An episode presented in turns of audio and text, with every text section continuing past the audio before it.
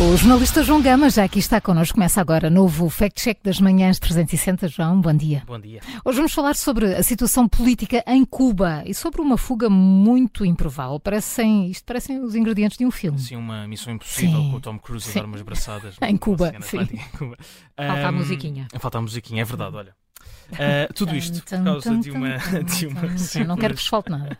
por causa de uma simples fotografia foi fotografada uma mulher e não Tom Cruise a nadar no Oceano Atlântico e as redes sociais fazem o resto. Pode ler-se em várias publicações no Facebook que uma mulher idosa foi apanhada a nadar sozinha em alto mar sem equipamentos com alta concentração de tubarões. E, portanto, deixa-me deixa perceber, deixa-me fazer o filme. Estás a Estava visualizar, a fugir não é? de Cuba, a nadar em pleno Oceano Atlântico, rodeada de tubarões. As fotografias não vão a Idosa. esse detalhe, mas Idosa.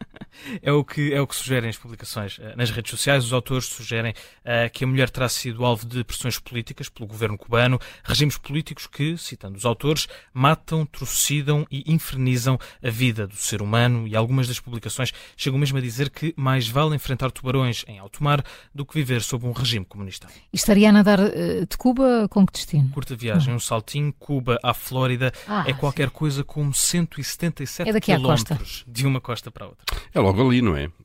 Umas braçadas, meio Umas passadas. Não, essa parece de facto, desta forma, fazer uma viagem impossível de, de fazer, independentemente de facto do que se esteja a fugir, não é? Mas uh, foi de facto feita, Paulo. Aconteceu em setembro de 2013. Diana Niad nadou os tais 177 quilómetros desde Cuba até à Flórida. Falhou cinco vezes, mas à sexta foi de vez.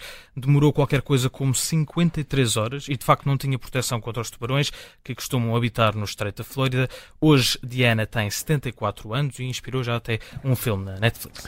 Mas não houve nenhuma referência ao regime comunista de Cuba, pois E é não. aqui que falha, uh, Júlio, as, as- as as publicações nas redes sociais. De facto, Diana nadou de Cuba até à Flórida sem qualquer intenção de fugir ao regime cubano. Diana Niada é uma nadadora norte-americana e quando acabou a travessia dos poucos 177 quilómetros em alto mar, disse apenas aos jornalistas que de facto a viagem foi dura. Então está tudo dito, só falta mesmo a cor do carimbo, É um cor de laranja. Apesar da imagem de uma mulher em alto mar a nadar entre Cuba e os Estados Unidos se- seja real, não mostra de facto uma idosa a fugir ao regime cubano. Diana Niada é uma atleta norte-americana, conseguiu nadar 177 km entre os dois países. Foi um desafio que aceitou sem quaisquer motivos políticos por trás. Carimbo laranja então no Fact Check de hoje com o João Gama. Amanhã mais para ouvir, sempre por volta das 20 para as 8 ou então a qualquer hora, em podcast.